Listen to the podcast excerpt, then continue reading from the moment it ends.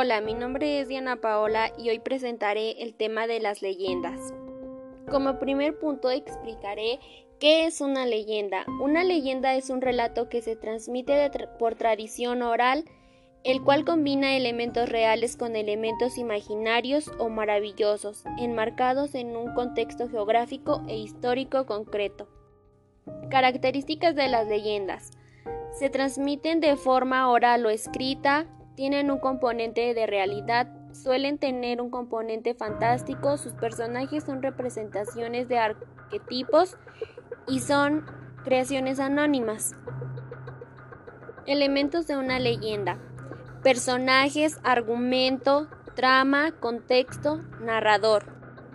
Partes de una leyenda. Inicio. Es la presentación del lugar, personajes y tiempo de la historia.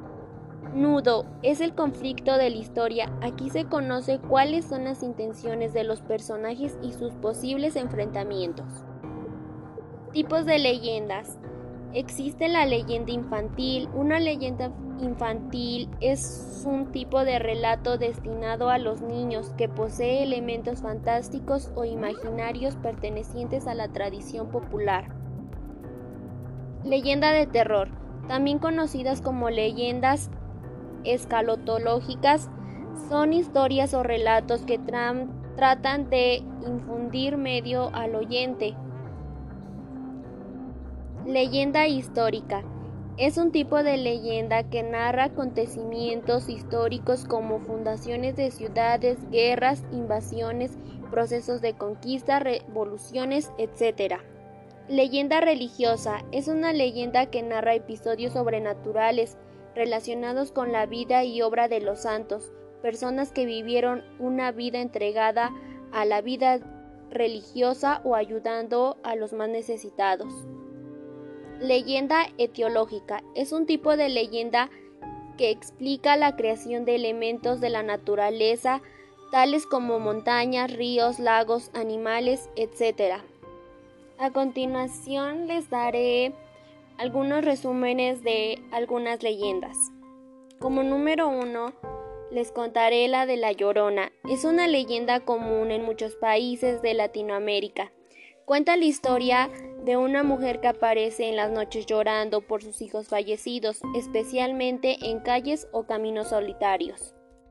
Los motivos de su pérdida varían según la localidad, ya que en en unas versiones se asegura que fue ella misma quien los ahogó en un río, mientras que en otras versiones fue el padre de los niños y ella vaga buscando venganza.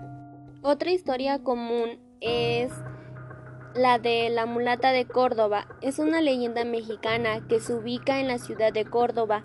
En el año 1618, en ella una mujer llamada Soledad es acusada de hechicera en la prisión convence a uno de los guardias para que le consiga un trozo de carbón y dibuja un barco en medio del mar.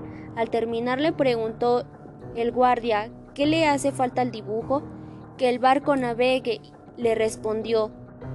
Acto seguido, la mujer saltó hacia la pared, incomportándose mágicamente en el dibujo y escapando en el barco.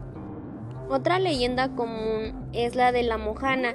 Es una leyenda local sobre una mujer de largos cabellos dorados que vivía en una gruta rodeada de arroyos ubicada en Loaruco, en el Atlántico colombiano. La mujer aparecía a plena luz del día y su belleza cautivaba a los jóvenes, quienes al intentar acercarse a ella desaparecían bajo las aguas. Con el paso del tiempo los arroyos se fueron secando y hoy en día la cueva de la Mujana es una atracción turística del sector. Otra leyenda común es la de El laberinto del Parque Chas.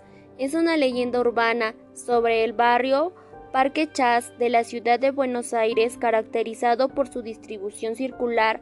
La historia dice que no se debe caminar la manzana que forma las calles de Ginebra Hacerlo implica entrar en un laberinto que lleva a otra parte del barrio e incluso de la ciudad.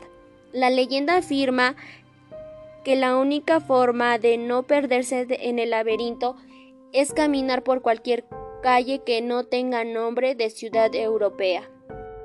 Y con esta historia termino de relatar mi tema que fue de las leyendas.